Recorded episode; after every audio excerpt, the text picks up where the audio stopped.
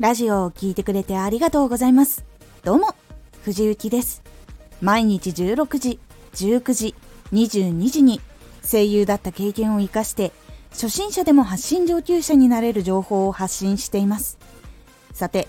今回は初めてでも大丈夫マイクに声を入れるときに気をつけるポイント話の構成の後はマイクに声を入れるときに何を気をつけると声が聞きやすくなるのかをお伝えします。初めてでも大丈夫。マイクに声を入れるときに気をつけるポイント。マイクは性能が高いほどいろんな音を拾いやすくなるので声が聞きやすくなる気遣いというのが必要になってきます。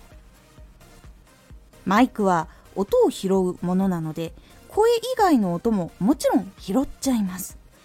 なので声以外の音が入っていると場合によっては聞きにくくなってしまったり不快な音も拾ってしまうことになってしまうので気をつけることで改善できます。ではまず何を先に気にした方がいいのか。部屋の中にある機械。リップノイズ。息の音。この3つを気をつけるだけで結構変わります。部屋の中にある機械。収録する部屋の中に加湿器空気清浄機エアコン冷蔵庫扇風機除湿機などなど稼働している機械音が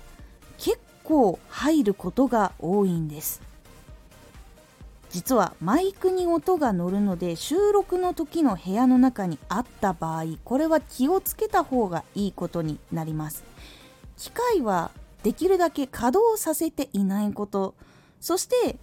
一時的に可能であればコンセントを抜くっていうところまでやった方がいいです。冷蔵庫とかはね抜かないと止められないものとかもあったりするのでどっちかというと一時的に抜けるものは抜く。そして電源がついているものはできるだけ切るというようにしてみてください。そうするだけでも結構声の他の音声以外の音っていうのが結構変わります。リップノイズ。これは唇を開く時になったりとか舌を動かしたりとか言葉をしゃべる時に口の中でくちゃっとかそういう音鳴ることありませんか？これのことをリップノイズと言います。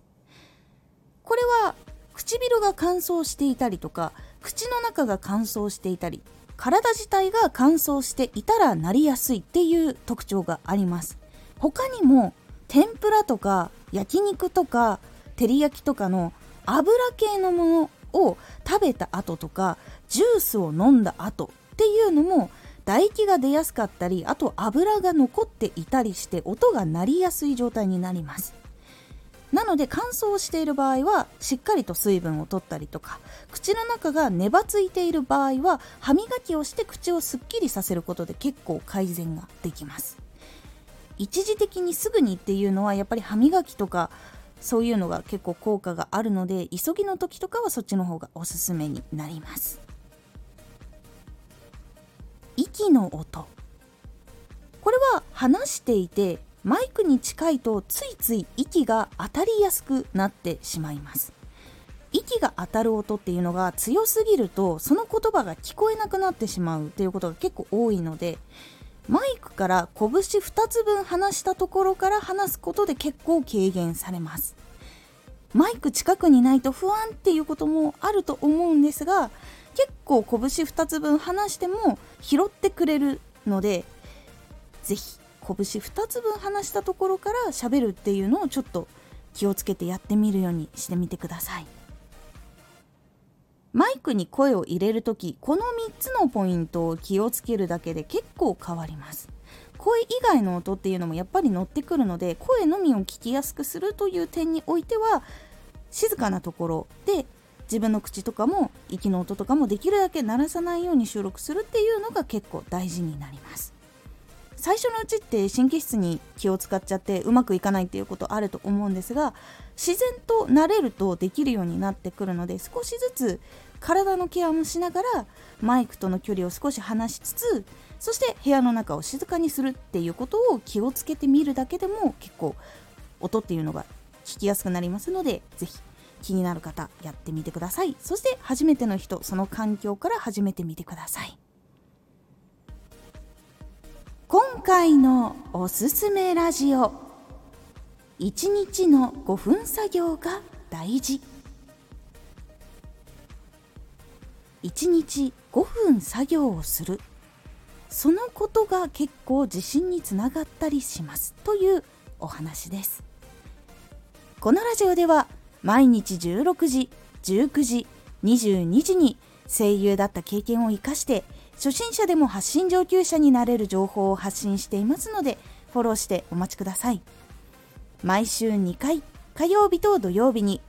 藤雪から本気で発信するあなたに送るマッチョなプレミアムラジオを公開しています。